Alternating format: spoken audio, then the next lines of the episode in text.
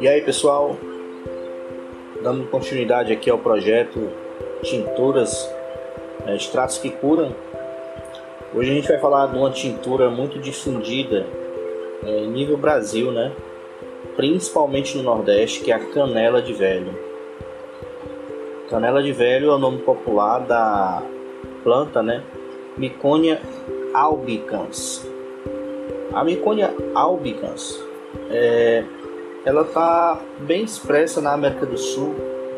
Né? Na verdade, ela é uma, uma planta que ocorre desde o México e Antilhas, na América Central, até uh, o Paraguai.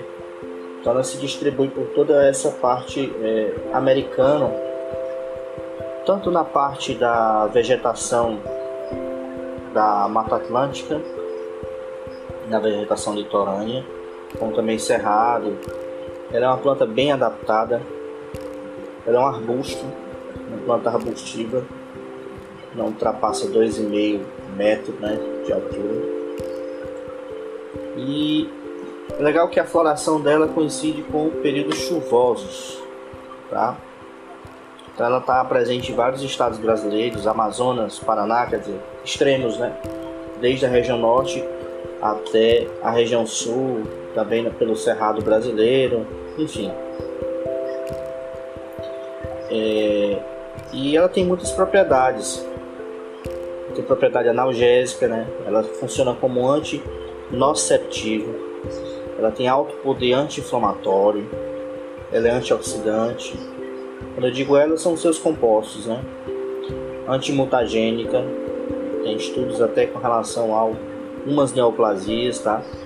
Antitumoral, evidente hepatoprotetora e também é tônica digestiva. Os principais compostos da, da canela de velho, né? ou também conhecida como Niconia albicans, são compostos é, flavonoides, tá? E que estão presentes em outras plantas, né? Mas além dos flavonoides, é, que tem toda essa carga de poder antioxidante, tem toda essa questão também de efeito anti-inflamatório, né? E, e, ela também carrega dentro dos seus compostos dois triterpenos, tá? E eu vou comentar um pouco sobre eles também, que é o ácido sólico, ácido ursólico e o seu isômero ácido oleanoico. Mas antes de falar dessa dupla de triterpenos, né, é, ácido sólico e ácido oleanoico. Eu queria destacar um pouco também o flavonoide que eu já citei, mas falando de estudo científico, é, interessante foi o, o estudo feito pelo Departamento de Ciências Biológicas da Unesp de Bauru. É, esse estudo ele conseguiu mensurar o poderoso poder Poderoso Poder, desculpa o pleonasmo, tá? Mas vai assim mesmo. O, o, podcast tem essa coisa do, do mundo real, né? Achei interessante o meu, meu pleonasmo, Poderoso Poder. Mas o flavonoide, ele, seus flavonoides foram estudados pela Unesp, onde foi mensurado o poder antioxidante.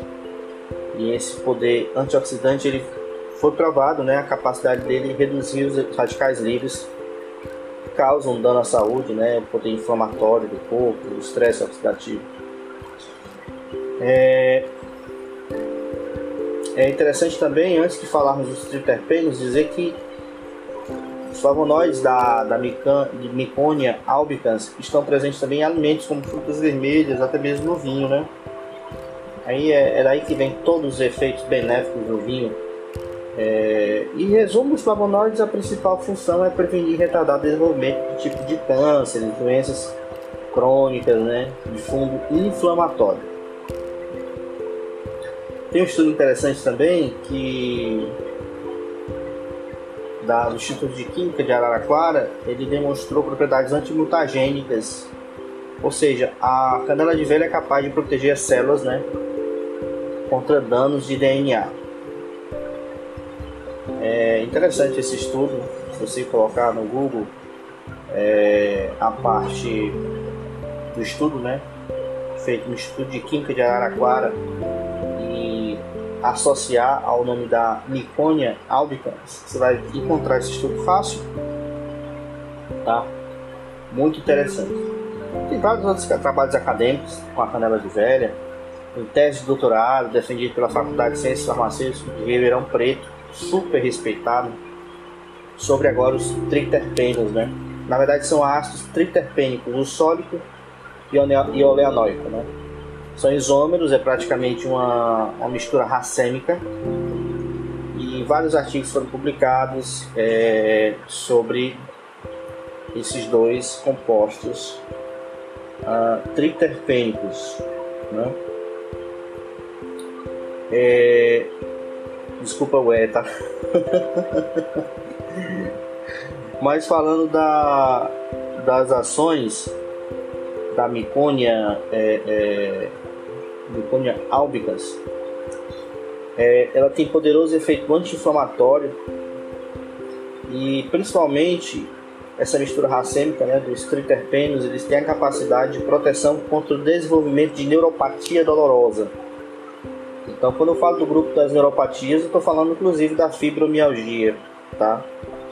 É, isso deriva do fato da, da micônia ter efeito antinociceptivo, ou seja, ela reduz a capacidade de percepção de dor pelo cérebro.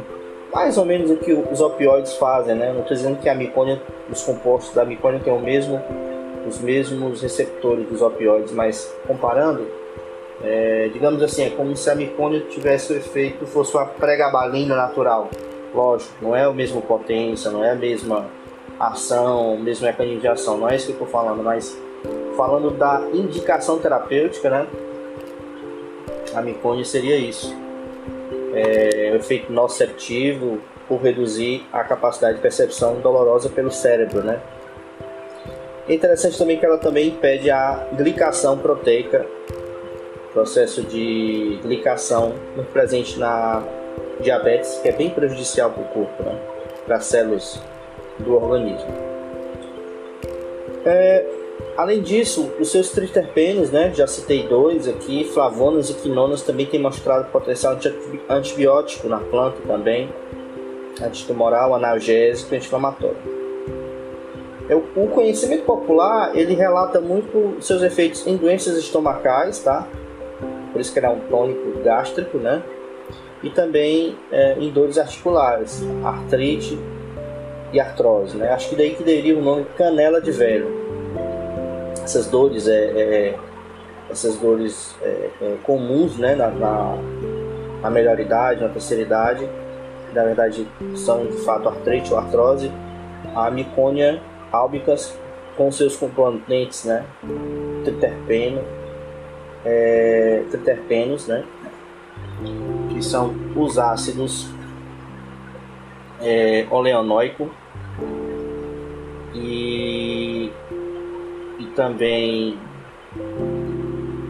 agora surgiu o nome o sólico sólico o sólico e oleanoico quase não sai trazem esses efeitos uh, para a sensação dolorosa né, de artrite e de artrose. Sobre contraindicações particularmente todo fitoterápico se for extrato é, tem que ter cautela com pacientes hepatopatas, nefropatas e com distúrbios de coagulação, né? Mas não há nenhuma contraindicação, pelo menos que eu tenha encontrado na literatura é, de maneira sumária, né? Ou seja, totalmente contraindicado contra medicamento tal ou, ou, ou em situação tal, mas é preciso muita cautela nesses casos. Então, a gente termina esse podcast, é, esse episódio né, do podcast sobre canela de velho, foi mais voltado no Instagram, é, falando que a canela de velho ela é utilizada como tratamento alternativo para artrose, artrite, fibromialgia, dores e inflamação das articulações, dores da coluna, bursite, reumatismo, tendinite e também para quem procura e precisa de um forte efeito antioxidante.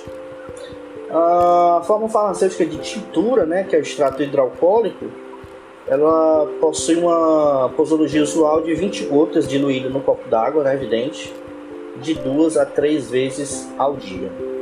Gente, esse foi o podcast, o episódio né, do podcast Tinturas dos Extratos que Curam sobre canela de velho. Nosso agradecimento aí, fique na paz de Deus e tchau.